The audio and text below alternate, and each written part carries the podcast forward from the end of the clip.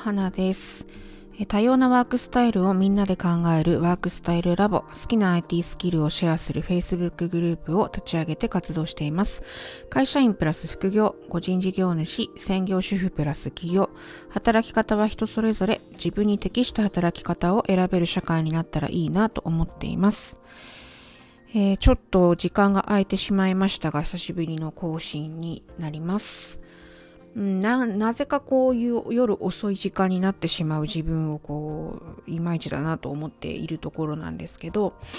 うんと、今日は、えー、ウェイビレッジというね私が今ちょっとそのビジネスを学ばせていただいているところで、えセミナーがあってそこに参加をしたんですけれども、まあ、その後に、えーと、このスタイフでも毎日配信してらっしゃるアビコカズミさんという方の、えー、ズームのまあ、私はコーチング受けてるんですが、そこのズームの会があったので、そこに初めて参加をしました。そこで今日なんかいろいろ、まあそのウェイビエッジの方のセミナーの後にそのズームの会が行われたので、そのウェイブレッジのセミナーの方の感想を含め感じたことなどいろいろこうシェアを、えー、メンバーさんとしたわけなんですけれども、その中でこう自分の、えっ、ー、と、お客様にその感想を聞くとか、良かった点とか悪かった点とか、まあ、そういうお客様に感想を聞くっていうようなことを、まあ、あの、セミナーの方でね、ウェイビレッジのセミナーの方で話があったんですけど、実際じゃあ起業したての、えー、人たち、まあ私も含めて起業したばかりの人たちは、その感想を求める場がないよねっていう話になったんですよね。うん。で、えっ、ー、と、じゃあ私が、まあ昨年起業、起業というか、まあ会社員のままの、えー、副業っていう感じでスタートしてますが、去年どうやって何、何から始めて今ここまで来たのかなっていうのをちょっと振り返ってみたんですよね。そのズームの会が終わってというか、まあ今この収録を始めるにあたって、なんか今日はそういうことを話そうかなと思って改めて考えてみたんですけど、あの、私は最初に、えー、とあるコミュニティに属していて、そこのメンバーさんが、おそらく80名から100名ぐらいの、えっ、ー、と、オンラインサロンなんですよね。で、そこに入った、まあもちろんその時は起業するとか全く考えてはいなくて、ただそのコロナに入ったばっかりの頃だったので、何かこうつながりを作りたいっていう気持ちで、そのオンラインサロンに入ったんですよね。で、そこで、えー、同じ目的を持つ仲間が、まあ、80、仲間というとちょっと、あの、申し訳ないかもしれないですけど、まあ、同じ目的で学ぶっていう方たちが、まあ、80人から100人ぐらいいるっていう中に入って、で、まあ、主に Facebook での発信だったんですけれども、その中でこう、いろいろ自分の近況だったり、最初はもちろん、あの、サービスなんて全然ないし、何回も言いますけど、起業なんて考えていなかったので、いわゆるその自分の日常だったりとか、その講座を受けてどうだったとかっていうことを、まあ、シェアするようになったんですよね。で、そうしているうちになんかちょっときっかけは何だったのかよく覚えてないんですけど、メールマガジンっていうのにチャレンジしてみようって思って、メルマガを何の気なしに2020年の8月に始めたんですよ。ほんと何の気なしに。まあ、一週間ぐらい続いたらいいかなぐらいな、本当に全然何の、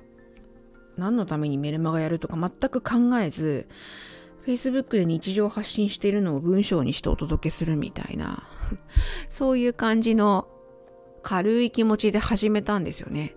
そしたら意外と続いてですね、そっからなんかあまあ、実は結果を言うと、1年間毎日メルマガ発信したんですよ。発信っていうほどのこともなかったんですけど、その1年間の毎日の発信っていうのまあちょっと最終的には、その時はサービスが結局できなかったから、本当に何て言うんですかね、自分の気が向いた時に気が向いたこと、あの、気、赴くままに話したみたいな感じだったんですけど、まあ、それなりにメルマガに登録していただいた方が増えて、で、こちらはね、毎日発信しているんですけど、どんな方が聞いてくださってるかっていうお顔とかわからないですけど、あの、何かのタイミングレスのコミュニティで話をすると、ああ、メルマガ読んでますって言われたりとかして、なんかすごく不思議な気分だったのを覚えていますけど、まあ、どうやってそのメルマガの読者さんが増えたかっていうと、そのコミュニティの中でメルマガ始めました、登録をしてくださいみたいなことを投げかけたんですよね。それ Facebook だったと思いますけど。そこで、まあ、何人かの方に来ていただいて、で、そこから、えっ、ー、と、まあ、1年間やっているうちに、いろいろ、こう、口コミっていうほどの内容が樹立したわけじゃ本当ないんですけど、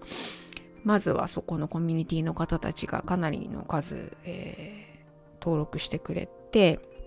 なのでちょっとね、コミュニティの方たちなので、えー、メンバーさん偏ってはいるんですけど、まず最初そこで、えー、っと、まあ、ビジネス的に言ったらリストを取るっていうことになると思うんですけど、そうやって、えー、読者さんをメルマガで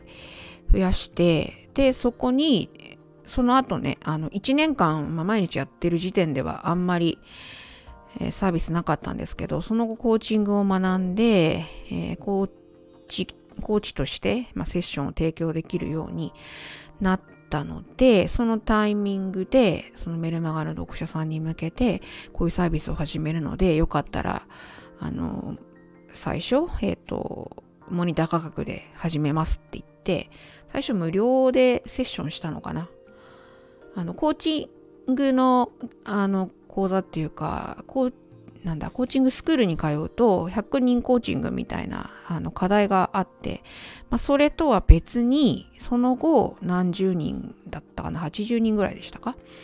無料で、えっと、コーチングサービスを、まあ、総合セッションっていう感じで、お互いにコーチになりたい人たち同士がセッションするっていうのがあるんですけど、そこに、えー、っと、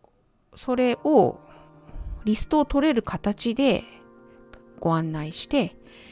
で、その方たちにも、後で自分のサービス、まあ結局今その、コーチングっていうよりは IT スキルうんぬんっていうところをお伝えするみたいなことを今やってるので、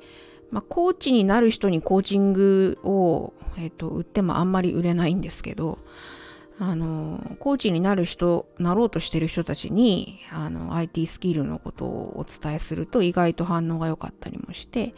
なので、ちょっとだんだん脱線してきましたけど、どうやってお客さんを集めたかっていうと、私のきっかけは、まずコミュニティにそれなりの人数がいるコミュニティに入っていた。そして、そこでメルマガの登録をお願いしますとアナウンスをしてメルマガを始めた。ある一定期間、毎日じゃなくてもいいと思うんですけど、それなりの露出度で、えー、メルマガを送信して、で、サービスができた段階で、そのメルマガの読者さんたちに向けて、こんなのどうですか？というふうに案内をしたっていうところから始まったっていう感じでした。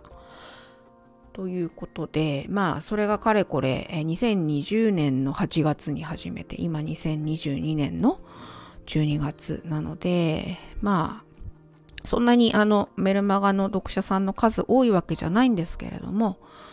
まあ、新しいサービスをするごとに、えっ、ー、と、リストが増えていくみたいな感じにはなってきているので、まあ、あの時メルマガやってよかったなっていうふうに思っています。ということで、今日もお聴きくださってありがとうございました。花でした。